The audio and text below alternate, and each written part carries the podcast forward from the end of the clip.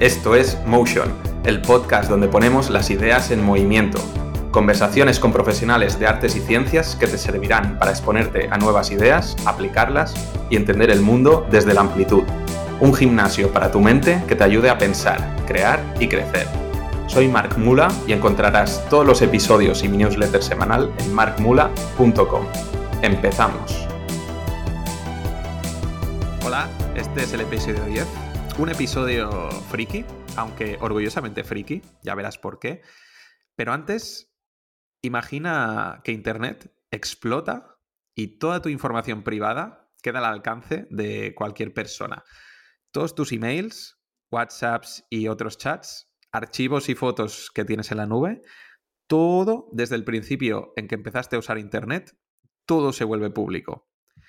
¿Qué piensas que pasaría con tu reputación? ¿Te podrían despedir por algún comentario o por algún chiste? ¿Por alguna hipocresía? ¿Por alguna mentira? ¿Tu relación con tu pareja aguantaría? ¿Una cosa así? Ves dándole al coco que lo comentamos luego un poquito más. Antes quiero arrancar con un pequeño aprendizaje podcastero. Es un detallito, pero para que te hagas una idea de lo importante que es rectificar y cambiar cosas sobre la marcha. Cuando empecé, quería diferenciar mis episodios eh, en solitario de las conversaciones, ¿no? Y pensé en poner otra numeración a los míos. Las entrevistas, por ejemplo, son el episodio 1, 2, 3 y luego mi reflexión en solitario sería el episodio 3.5. Después el episodio 4, 5 y 6 y mi reflexión el 6.5. Esto parece que tiene sentido, sobre todo para ti, porque lo hice pensando en el usuario, si estás buscando episodios, por ejemplo, así verías muy fácilmente en cuáles estoy yo y en cuáles charlo con gente. Pero después de hacerlo dos veces y a punto de hacerlo la tercera, porque este debería ser el 9.5, pero ya le llamo 10, me he dado cuenta de un par de problemas. El primero es que a largo plazo no se percibirá con claridad los podcasts que llevo hechos. Si meto un episodio punto .5 cada tres episodios, significa que cuando llegue Em, el episodio número 60, en realidad habré hecho 90 episodios. Y eso empeorará todavía más con el tiempo. O sea, parecerá que voy por el episodio tal, pero llevaré hechos muchísimos más. Y a ver, la cantidad no es importante por el número en sí, sino porque demuestra una constancia, ¿no? Em, vamos a poner el ejemplo de entrenar dos días a la semana. Puede parecer casi lo mismo que tres, si lo miras de cerca, ¿no? Dos o tres días, pues parece que entrenas casi lo mismo, pero al cabo de un año, pues son 96 días entrenando dos veces a la semana contra 144 días si entrenas tres días a la semana, ¿no? Y cuanto más tiempo pasa, más se nota la diferencia. Cuando lleves dos años, la diferencia entre dos y tres veces a la semana es aún más brutal, ¿no? Entonces, bueno, yo no sé si este podcast terminará en algún momento, pero mientras tanto, pues me gustaría que se percibieran con exactitud los episodios que llevo. Imagínate que quiero hacer algo especial por el episodio 100, pero claro, pues no será el 100 real. Y el 100 real, pues yo que sé, estaría en el episodio 60 y algo, ¿vale? Queda un poco raro. Y otro motivo para cambiar esto, eh, muy relacionado, es que me dificulta a mí llevar la cuenta si alguien me pregunta, alguien acabo de conocer, oye, ¿cuántos podcasts llevas? Pues con el sistema que había pensado no puedo fiarme solo del número. Tendría que estar calculando cada vez el número de episodios añadiéndoles, ¿no? El punto 5 que, hay de más. En este sentido, hay un principio en psicología que se usa mucho en marketing, pero que es aplicable a, a, cualquier cosa, porque así es como funcionamos los seres humanos, que es el principio de facilidad cognitiva, ¿vale? al cerebro no le gusta gastar energía. Entonces ahórrale pensar y ponle las cosas fáciles. Este principio a veces también se llama el principio de carga cognitiva en vez de facilidad cognitiva, ¿vale? Pero es lo mismo. Significa que si puedes elegir, haz las cosas o comunica el mensaje pues que suponga menos carga para el cerebro. Por ejemplo, no intentes complicar tu producto o tu servicio o una historia que tengas que contar pónselo fácil a tu audiencia, ¿vale? Ellos no quieren esforzarse en entenderte, igual que tú no quieres esforzarte para entender las cosas que quieres comprar. Entonces, aplica esto también a otros ámbitos de tu vida. Si localizas algo que te genera una fricción extra, piensa cómo eliminarla. Puede ser hacer algo más automatizado, hacer algo en otra hora del día, cuando tengas más energía, o juntar un hábito que aún no está formado porque te cuesta, em, pues lo juntas con uno que ya tienes consolidado, ¿vale? Si practicas un deporte, por ejemplo, que necesite frescura cognitiva, que necesita mucha atención, pues no hagas un calentamiento que te canse demasiado. Esto, por ejemplo, por desgracia, es muy típico en las artes marciales. Em, en, las técnicas hay que prestar mucha atención, pero te ponen a calentar haciendo tropecientos burpees y no sé cuántas flexiones, y cuando tu cabeza necesita estar fresca para aprender la técnica, pues ya, ya la has cansado con un tanto por ciento que no vas a poder aprovechar en esa sesión, ¿no? Entonces, mal.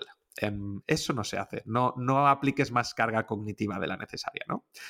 Em, pues bueno, yo hoy para mí lo de reducir la carga cognitiva, pues es hacer esta chorrada uno, ponerme más fácil em, para contar los podcasts que llevo y dos, anticiparme y pensar a largo plazo, porque esto no sería un problema hoy ni el mes que viene, pero si continúo, sí sería un problema al cabo de un año o dos años, que no sé cuántos episodios voy a llevar.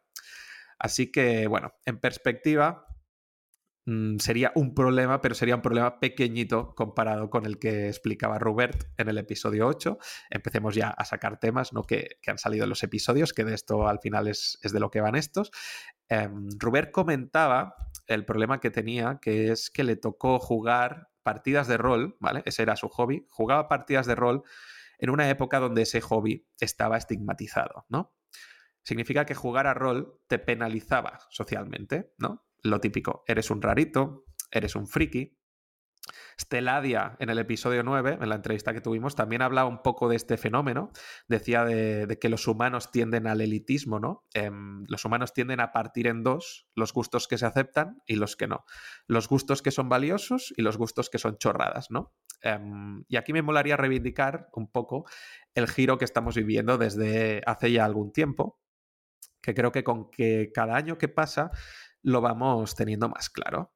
Y por eso lo de llamar a esto el podcast, pues es un podcast un poco friki, el de hoy. Los gustos raros o que no se consideraban cultura o cultura de verdad, hoy son la cultura prácticamente dominante.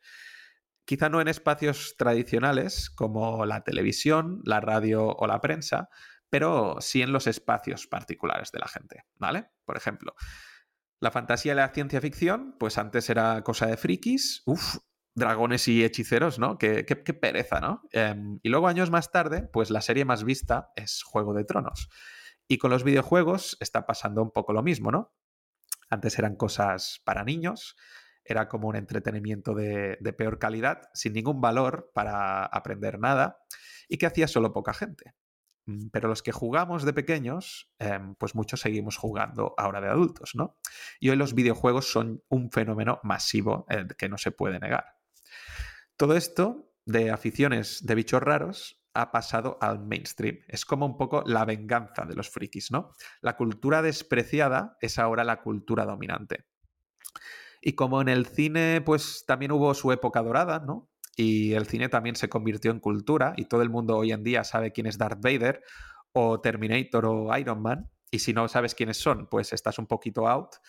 De la misma manera, quizá empezarás a estar un poquito out si no sabes qué juego es el Den Ring, aunque no lo hayas jugado, pero saberlo precisamente por lo que se llama cultura general, o quién es Sephiroth, o Arthas, o Illidan, o Luffy de One Piece, por ejemplo. Mira que yo no soy muy partidario de decidir lo que es cultura general y lo que no, porque al final, si lo piensas, está súper sesgado lo que entra en cultura general y lo que no. Em, también entran mucho el, esto, ¿no? El concepto este de elitismo, el clasismo y probablemente los grupos que sean más afines al poder son los que deciden lo que son cultura general y lo que es la cultura menos valiosa.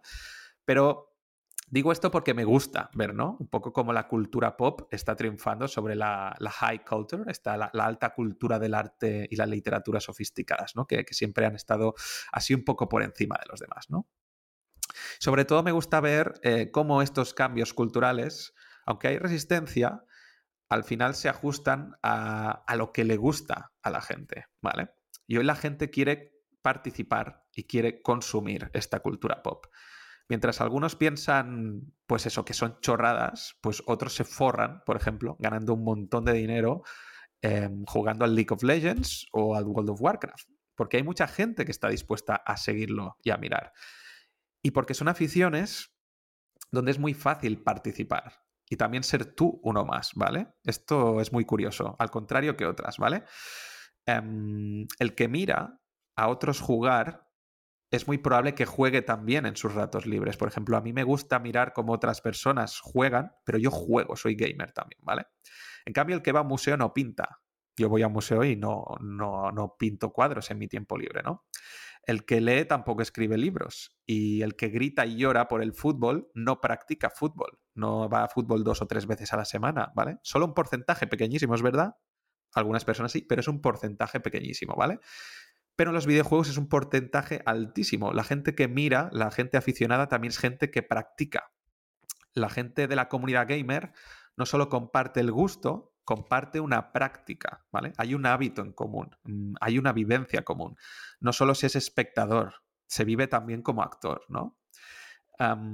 y para mí ahí está un poco también la gracia, ¿no? De los, de los videojuegos o la gracia que yo le veo, que otras formas de arte pues cuentan una historia y en los videojuegos tú vives la historia, ¿no? No solo ves cómo otras la viven, sino que la vives tú las historias, en este sentido, pues fueron un poco el, núcleo de las conversaciones con, Andrea y con Esteladia, ¿no? Eran su razón de ser em, a través de la ilustración o a través de la escritura. Y Robert también explicó cómo aprendía mucho mejor jugando, pero jugando a meterse en historias, ¿no? Que en eso consiste jugar a rol en vivo, ¿no? Y en los videojuegos, en esta cultura que se ha despreciado durante muchos años, tú vives la historia no porque tú mueves al personaje, tú vives la situación, tú ayudas a tus amigos, te atacan a ti y en muchos videojuegos puedes tomar decisiones que cambian radicalmente lo que pasa a continuación. Tienes esa sensación de agencia, ¿no? Y también de, de responsabilidad. En los juegos de miedo, quizá es donde se ve más clara esta inmersión, por ejemplo, por las emociones que experimentas, ¿no? Una peli de miedo em, consigue que pases terror cuando te sumerges, cuando parece que no hay nada más que la película, ¿no? Y el videojuego lo consigue más, va un paso más allá, ¿no? Porque eres tú quien se mueve, quien huye del monstruo o del asesino, em, no eres un espectador pasivo. Juega, por ejemplo, a Amnesia, a Silent Hill, Slender, Outlast, Alien Isolation. Hay algunos más, pero son estos los que pues, a mí me han hecho cagarme de miedo, ¿no? Eh, juega estos juegos con las luces apagadas y con los cascos puestos y a ver luego si te atreves a, ir al baño por la noche. ¿eh? Ya que hoy es un pod de, cultura pop, em, aprovecho para recomendarte em, una obra para pensar, ¿vale? Que no es un libro de filosofía, ni un ensayo, ni una novela, y que va un poco en esta línea, ¿no? De, cultura, entre comillas, despreciada durante mucho tiempo y que ahora se ha vuelto mainstream. Y te voy a recomendar un cómic, ¿vale? Es un cómic autoconclusivo, entonces, pues si te gusta, no te has de comprar 20 más, es solo un cómic con una historia, con un principio y con un final, ¿vale? Se llama The Private Eye, el ojo privado. El guionista es Brian Bauman, un tío que a mí me encanta. Mm, tengo otros cómics suyos que se llaman Saga, Em, otros que se llaman Paper Girls y, El último hombre, de la cual hizo una serie Disney Plus que acabó cancelada, pero bueno, se hizo un intento. El ilustrador del cómic de este, del que te hablo, de Private Eye, es un ilustrador español que se llama Carlos Martín, que ha ilustrado también cómics pues, como Batgirl, um, Spider-Man o Doctor Strange. Y la colorista se llama Munsa Vicente, que en el episodio 9 con Esteladia aprendimos todos la importancia que tiene una colorista dentro de una novela gráfica. Y bueno, este cómic eh, de Private Eye mm, ganó un premio Eisner, que es como algo así como un Oscar, ¿vale? De la industria del cómic.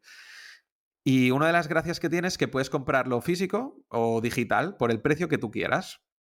Brian Bauman, el guionista, sacó una editorial que se llama Panel Syndicate, donde publican los cómics online, los sacan capítulo a capítulo, pagas el precio que quieres y luego pues también sacan las recopilaciones en varios tomos o un solo tomo entero digital y con el mismo mecanismo. Pagas lo que quieres y lo tienes en PDF y EPUB, ¿vale? Puedes pagar cero si quieres, aunque bueno, yo no te lo recomiendo porque pues si te gusta pues haces ahí tu contribución, ¿no? Pero bueno, esa es, esa es decisión tuya y normalmente puedes em, decidir varios idiomas. The Private Eye pues está en inglés, castellano, catalán y, portugués, ¿no?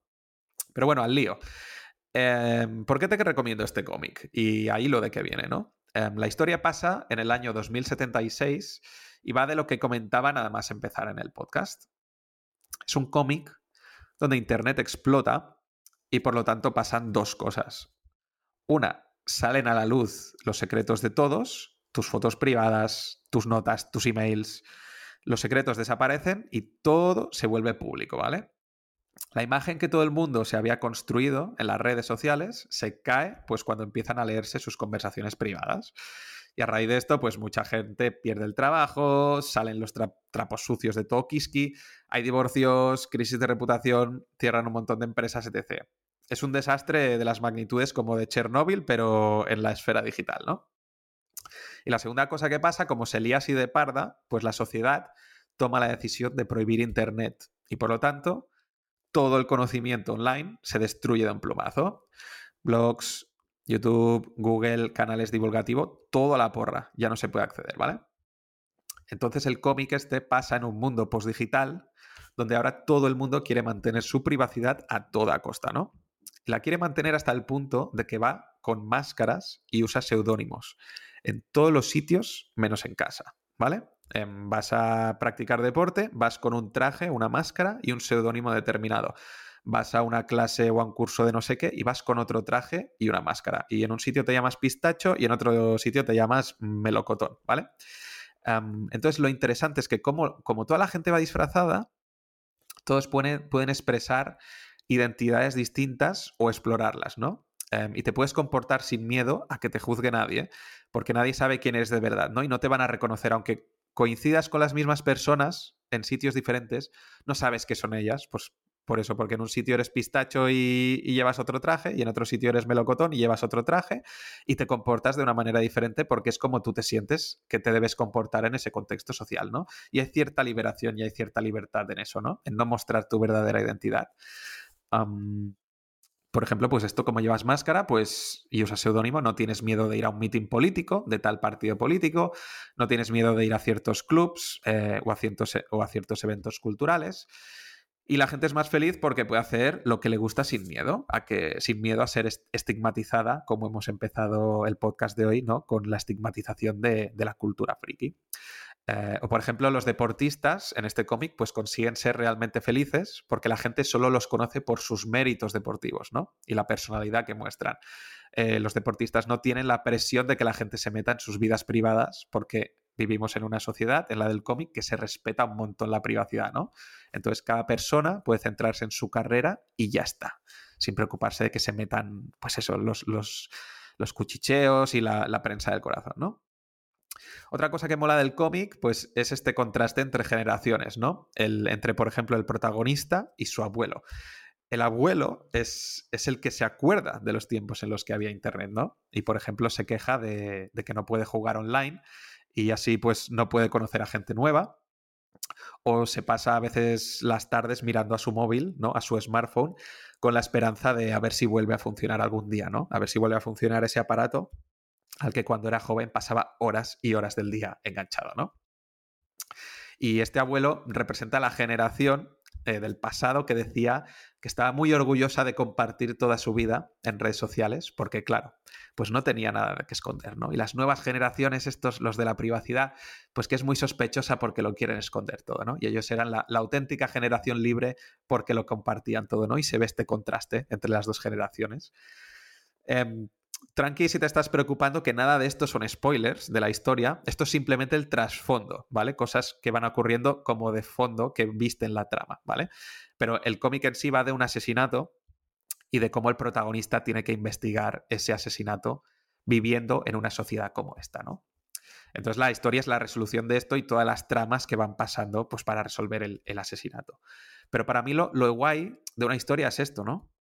Que haya parte de entretenimiento porque genere curiosidad, porque haya personajes interesantes, pero también haya esa parte de representación, ¿no? Que te haga pensar.